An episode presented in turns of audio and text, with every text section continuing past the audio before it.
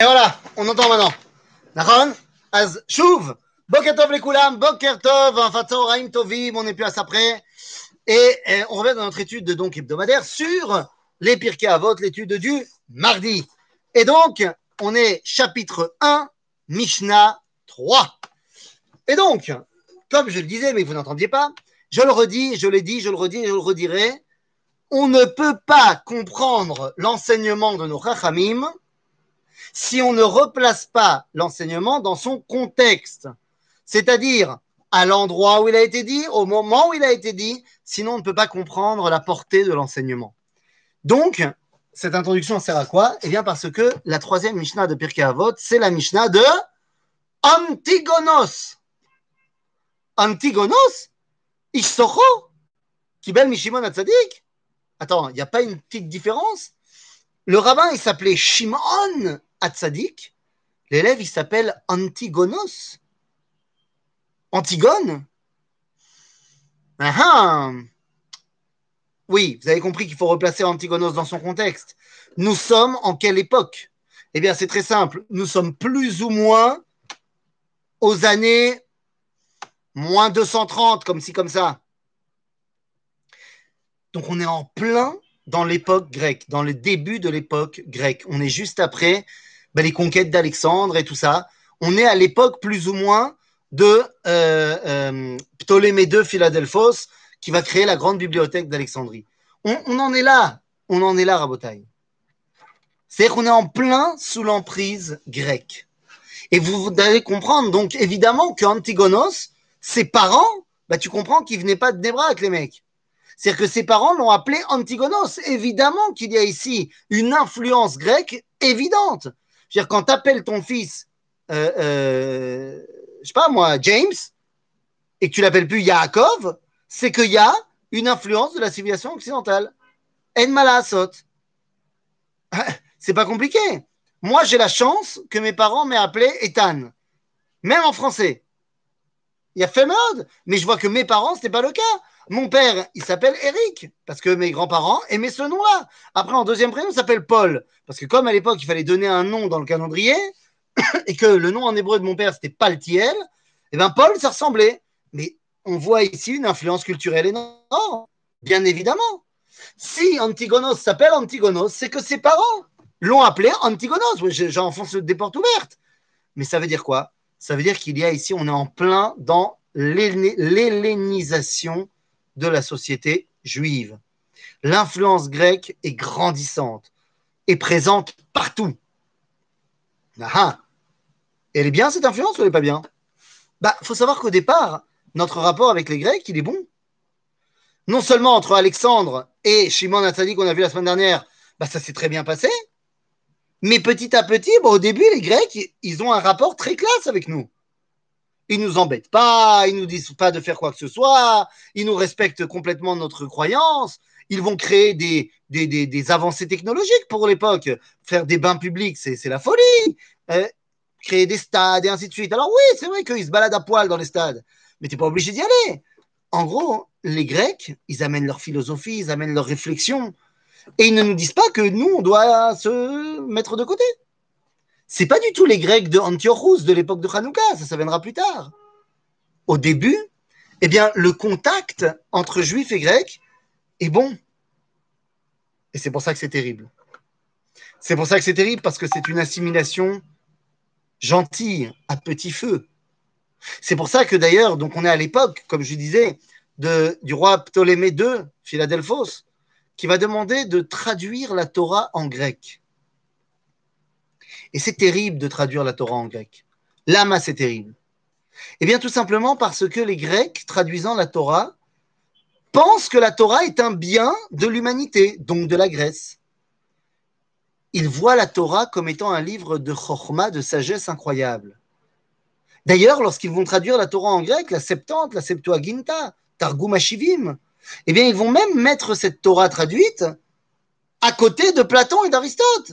C'est-à-dire que pour eux, il s'agit ici de, de Kavod Gadol, d'un grand honneur qu'on fait à la Torah, certes. Mais nos sages nous disent qu'au moment où on a traduit la Torah en grec, les ténèbres se sont abattues sur le monde durant trois jours. Lama. Eh bien, simplement parce que la Torah n'est pas une chorma, n'est pas une sagesse. La Torah, c'est un dibour, une parole, Dvar Hashem, la parole de Dieu. Or, si c'est une parole, eh bien, c'est fondamental de savoir, un, qui parle, et surtout, à qui il parle. Car tu ne t'adresseras pas de la même façon euh, quand tu parles à ton mari, à ton collègue, à ton, patron, et ainsi de suite. Donc, ici, les Grecs voulaient de la Torah, mais voulaient complètement oublier la spécificité de l'identité à qui ces messages étaient adressés. C'est ce qu'on dit dans le Halanissim. Dans le Halanissim de Hanouka, on dit que chez Amda Malchut Yavan Aresha Alamecha Israël, Lashkicham Mitoratecha. Oui, dans les Sidurim, la plupart, il y a marqué sans le même, mais dans les textes originaux, qu'on a retrouvés par exemple dans le Sidur de Rabbeinu Saadia Gaon, eh bien, il y avait marqué Lashkicham Mitoratecha, ce qui veut dire littéralement que les Grecs voulaient nous faire oublier de la Torah. C'est-à-dire qu'ils voulaient la Torah, mais ils ne voulaient pas d'Israël. Petit à petit, une influence grandissante. Pas comme les Babyloniens ou les Perses qui sont violents. Ils te disent non, nous on te demande rien de faire, mais regarde comment c'est classe chez nous. Petit à petit, bah, les gens ils ont commencé à parler en grec parce que c'était classe. Puis ils ont commencé à s'habiller à la grecque parce que ça le faisait. Et ils ont commencé, ils ont commencé, ils ont commencé. En fait, l'influence grecque, elle est présente, mais elle est présente tout le temps. Et tout ce que je dis sur l'influence grecque, tu peux le copier-coller sur l'influence de la culture occidentale aujourd'hui. Évidemment. Abodaï, dans cette ambiance-là, Antigonos arrive. Et donc, Antigonos, on est dans, dans le début, en fait, de ce qui va être le début de la fin, finalement. Puisque à partir de la mort de Shimon Hatzadik, la shrina qui résidait dans le deuxième temple s'arrête. la bougie occidentale qui était dans la menorah s'éteint elle qui était allumée depuis Moshe Rabbeinu, elle s'éteint. C'est le début de la fin, le début d'une assimilation grandissante qui va amener jusqu'à la destruction du temple. À ce moment-là, Antigonos parle. Qu'est-ce qu'il dit?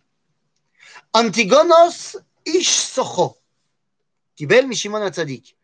Il n'y a pas de, de, perte de vitesse entre Antigonos et Shimon, entre Shimon et Antigonos. Il n'y a pas marqué que Shimon massar l'Antigonos, comme on avait vu la dernière fois. Mais ici, Antigonos Kibel, Mishimon Alors, Antigonos, c'est Ish Socho. C'est quoi Socho D'où ça vient? Socho, c'est le village de Shueka, qui est dans le nord-ouest du Shomron, de la Samarie, qui aujourd'hui est un village arabe qui est extrêmement hostile à Israël. Il ah, faut savoir que c'est là-bas, Socho.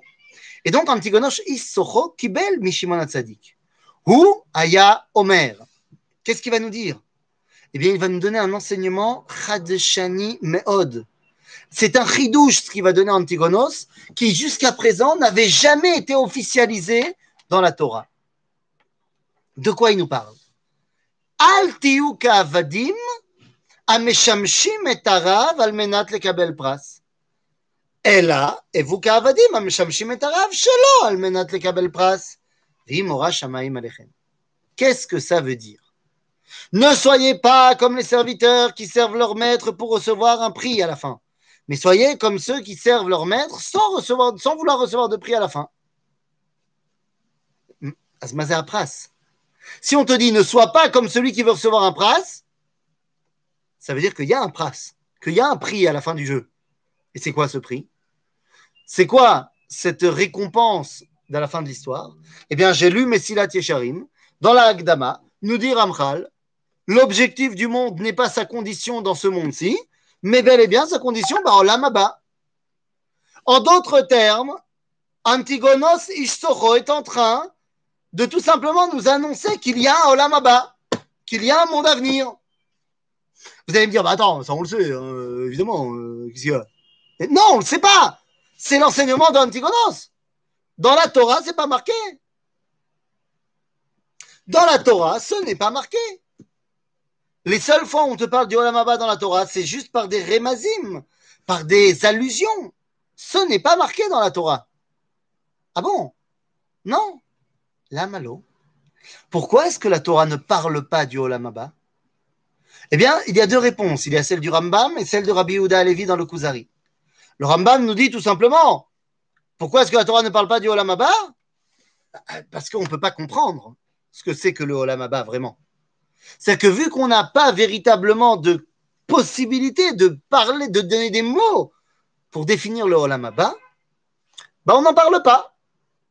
Donc la Torah n'a pas parlé du Olam Abba, mais elle a parlé de la Chorma qui va nous permettre d'y arriver. Également, elle a, parlé, elle a parlé de la Torah et des mitzvot, qui si on la fait bien, eh bien nous permettra de ne pas être malade, de ne pas être dans le besoin et d'être bien pour étudier la Torah et donc pour pouvoir atteindre le Olam Abba. Mais elle ne parle pas de Olam Abba parce que on ne comprend pas vraiment de quoi on parle. Ça, c'est la vie du Rambam, très rationnel, très logique. Pour Rabbi Ouda Alevi, c'est tout autre chose. Rabbi Ouda Alevi, il dit on n'en parle pas, tu sais pourquoi? Parce qu'on s'en fiche. Comment ça, on s'en fiche? Ben oui, parce que ce n'est pas important pour le judaïsme, le Olam Abba. Oui, yesh, mais on s'en fiche. D'abord, on s'en fiche parce que Kol Israël, je l'aime le Olam Abba, c'est marqué dans une autre Mishnah, dans le traité de Sanguine. Mais on s'en fiche parce que l'essentiel de notre boulot, c'est Olam Azé. Ah, ça contredit ce que disait le Ramchal. Non. Dire à Levi, l'idéal du boulot de l'homme dans ce monde, ben c'est là où Dieu l'a mis. Or, Dieu il l'a mis ici. Donc là, Olam tu vas y aller. Mais, mais ce n'est pas, là-bas qu'on a besoin de toi. On a besoin de toi, Baolam Azé. C'est ce que dit la Torah. Puisque la Torah nous dit dans la paracha de Bechukotai, Im Bechukotai telechu tishmeru ve'asitem otam. Si vous faites tout ce que j'ai dit, ben, un rabbin il aurait dit, bah, Torah le olam mais adrin. De luxe. C'est la Torah elle dit pas ça. La Torah dit, si tu fais tout ce que je te dis, il y aura de la pluie. Et tu auras une belle récolte. Genre, tu auras plein de fric. Olam Alors, comment ça se fait que la tradition rabbinique, quant à elle, nous parle sans cesse du Olam en disant que c'est l'idéal, que c'est ce qu'il faut atteindre, et machin, et machin, et machin. Eh bien, tout simplement parce qu'à partir de Shimon Hatzadik, même s'il va y avoir, il va y avoir un surbresaut de, de Tov, de Olamazé, avec les Hashmonaïm, mais ça ne va pas durer. Donc Shimon Hatzadik parti, Antigonos voit que la Shrina commence déjà à partir, et donc il se dit, eh bien, on est en train de voir les prémices d'un monde d'exil se mettre en place. Dans un monde d'exil, eh bien, tu ne peux plus dire que Aolam c'est l'idéal. Parce que pendant l'exil, Aolam c'est pourri. Il faut donc se rattacher dans l'exil à quelque chose d'autre. Et ce quelque chose d'autre, bah, c'est quoi? Bah, C'est Aolam C'est ce que disait, il y a une histoire comme ça qu'on raconte sur Rabbi Nachman de Breslav, qu'un jour, il voit deux de ses élèves discuter du Olam tout ça, tous les deux. Et il les voit parler comme ça. Alors il vient les voir et il dit Vous parlez de quoi? Il dit de Olam Rabbeinu. Et là, il dit Tirez, Olam c'est sûr qu'il y a. Parce que nos sages nous l'ont dit. Donc c'est sûr qu'il y a. Mais il faut une grande émouna pour penser qu'il y a Olam Les élèves ne comprennent pas. Ils disent Comment, Rabbeinu? Il dit Oui. Parce que ici, c'est le Geinom. Ah oui, à l'époque de, de Rabbi Nachman de Breslav, ici, pour les, Juifs, c'est le Geinom. Donc il dit de dire qu'il y a un Olam Azé où l'homme il peut bosser, où Am Israël il peut dévoiler Dieu, c'est un Emouna. Bah, nous aujourd'hui on n'a plus besoin d'une Emouna Gdola puisque c'est une évidence. Nous sommes revenus à un Olam Azé extraordinaire où on peut dévoiler à Kadosh Baruch Mais il faut savoir qu'à l'époque d'Antigonos, c'est un chidouche de parler du Olam. Si bien que les deux élèves, enfin deux des élèves d'Antigonos vont entendre les paroles de leur maître en disant euh, notre maître est en train de devenir un libéral. Il est en train de devenir un réformé. Mais c'est n'importe quoi. En plus, qu'est-ce qu'ils se disent? On parle de deux hommes qui s'appellent Tzadok et l'autre qui s'appelle Baitos, qui sont les deux élèves, enfin deux des élèves de euh, Antigonos. Et les deux se disent, mais enfin, c'est n'importe quoi, on n'a jamais entendu parler du Olamaba. Et là, Antigonos, tout d'un coup, il en parle. Hmm, peut-être que c'est pas juif comme idée. Peut-être qu'en fait, Antigonos, eh bien, il a volé cette idée-là à Platon, puisque c'est marqué dans Platon. Effectivement, dans Platon, dans euh, le plaidoyer pour Socrate, eh bien, il parle de l'éternité de l'âme et ainsi de suite. Donc peut-être qu'il a lu dans Platon et qu'il a envie maintenant de nous enseigner des enseignements grecs. Et donc Tzadok ou Baitos, ils ont rejeté l'enseignement d'Antigonos et ils sont sortis finalement du mainstream du judaïsme et ils ont créé deux factions qui s'appellent les Tzdukim et les Baitusim. Sadducéens en français, ça vient du mot Tzadok. Tzdukim, ce sont les élèves de Tzadok. Baitusim, les élèves de Baitos. Et donc, les Tzdukim et les Baitusim, qui en fait étaient assez. Euh, 99%, ils sont les mêmes, quoi. Ils ont tout simplement rejeté l'idée du Olam Abba. En Olam Abba Bayahadut, d'après ce qu'ils disent. Et ils disent que c'est une idée étrangère au judaïsme que de parler de Olam Abba. Aval Antigonos, il a reçu de Shimon Hatzadik, qui lui-même avait reçu de Knesset Agedola, qui eux-mêmes ont reçu des Nevi'im, qui ont reçu des Skenim, qui ont reçu de Yoshua, qui ont reçu, de Moshe, qui a reçu de Dieu. Donc autant te dire que non, c'est oui dans le judaïsme. Mais on n'en parlait pas jusqu'à maintenant, parce que jusqu'à maintenant, l'idéal du judaïsme était de développer à Olam Azé. Lorsque Antigonos voit la situation, eh bien, il adapte son enseignement à cette nouvelle situation et il va dire Yesh. Aval al avadim aval menat pras. Mais ne faites pas tout ce que vous faites juste pour avoir le olamaba. Parce qu'à ce moment-là, ça veut dire que tu n'es pas en osmose avec ce que tu fais. Tu ne le fais que pour avoir la sucette à la fin. Mais c'est. C'est comme ça que tu es relié à Dieu. Ah Donc, Tiyuk Avadim, Ameshamshim et Tarav, Kabel Tu veux pas recevoir de prix, de récompense à la fin, mais tu le fais quand même. Kemaase be Rebzusha de Anipoli. Alors, Rabbi Zusha de Anipoli, un des grands, grands, grands maîtres de la chassidoute, c'était euh, le troisième génération des chassidim, Baal Shem Tov, Magid de Mesrich, Reb Zusha. C'était le frère de Rabbi Elimelech de Lijansk. Et Reb Zusha d'Anipoli, il y a une histoire comme ça qu'on raconte sur lui, qu'un jour, il y a une femme qui est venue le voir et qui lui a dit Rabbeinu, euh, j'arrive pas à avoir d'enfant, prie pour moi, je veux avoir un fils. Donc, euh, Reb Zusha, il a dit, c'est Gamour, comment tu t'appelles? Il a dit, je sais pas moi, Feige Bas euh. Alors, euh, il a dit Tov, Riboin Sheloilom, Vakasha, donne un bébé à Feige Ben Sprinz. Et à ce moment-là, il a, entendu une voix qui sort du ciel et qui lui dit Zusha Altit Palel Arrête de prier euh, Excusez-moi Arrête de prier. Je ne veux pas que cette femme ait d'enfant. Ouah. Qu'est-ce qu'il fait Reb Zusha? Bon, bon rabbin, continue à prier. Il continue à prier. Et à ce moment-là, continue à prier. Et là, à ce moment-là, il entend une voix, la même voix qui revient et qui lui dit Zusha, attention, si tu continues à prier, elle, elle va avoir un gosse. Mais toi, tu n'auras plus de Olamaba. Oui, dit Reb Zusha. Enfin, enfin, ce que je voulais. C'est-à-dire que maintenant, désormais, je pourrais faire la Torah sans attendre de récompense. Puisqu'on va prier mon Olamaba. Génial. Je vais donc continuer à faire toute la Torah mais sans avoir de récompense. Ça sera vraiment euh, juste parce que Dieu m'a demandé de le faire. C'est génial. Et donc il a continué à prier. La voix est revenue et lui a dit Zoucha, attention. Parce que si tu continues à prier, elle va avoir un gosse. Mais toi, tu auras quand même ton lamaba. Et il a continué à prier. Elle a eu un gosse. Et il a eu son lamaba. Mais qu'est-ce qui veut dire l'histoire?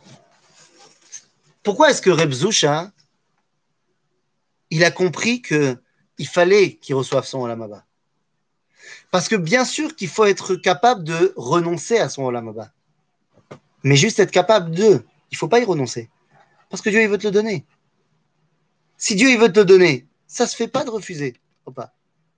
Si Dieu, veut te le donner, ça ne se fait pas de refuser. Donc.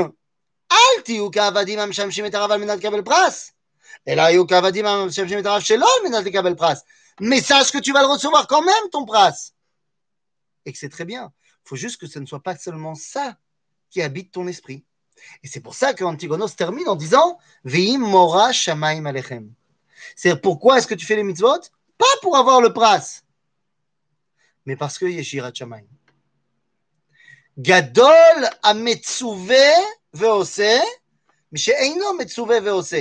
C'est plus grand celui qui a reçu un, ordre de le faire et qui le fait, que celui qui n'a pas reçu d'ordre de le faire et qui le fait quand même. On se dirait l'inverse. Attends, le mec qui n'a pas reçu d'ordre, il le fait, ça vient de lui. C'est Nahon. C'est meod. Mais si ça vient de lui, bah peut-être qu'il fait les choses parce que ça vient de lui. Celui qui fait parce que c'est une mitzvah, il le fait parce que Dieu il a demandé. Azov qu'il est tout à fait en osmose avec ce qu'il fait, que ça lui parle, que c'est le C'est Dieu qui m'a demandé. Et donc, ne pas le faire, ce serait aller contre Dieu. Je m'en fiche de la punition. Je veux pas aller contre Dieu. Et d'ailleurs, tout vient de lui, sauf ça.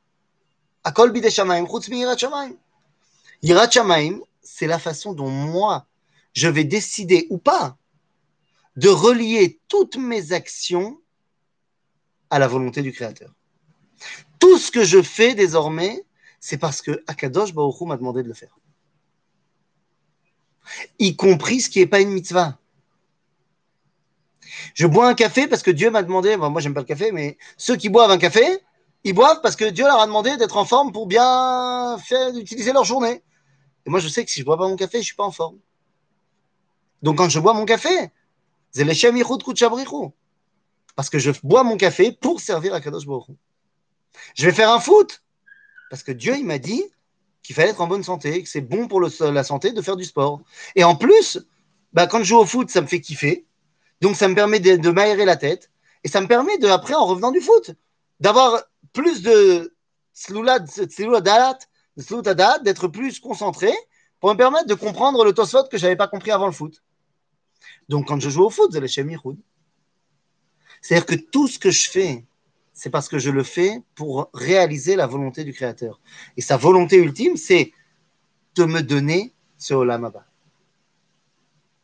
Donc je sais que j'y vais. Je ne fais pas ce que je fais pour y aller. Je sais que j'y vais, mais je sais que ce serait une erreur de le rejeter. Tout ceci est enseigné par Antigonos Ishsocho, qui était certes porteur d'un nom extrêmement grec, mais qui finalement s'est avéré être ben, le plus grand moré du peuple d'Israël. D'ailleurs, Antigonos, il est seul à enseigner la Torah, comme Shimon Hatzadik. Après lui, on va commencer à enseigner par couple.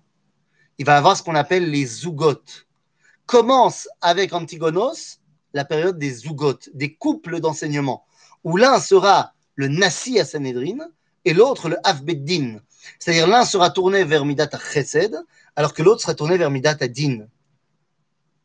Antigonos, il était les deux.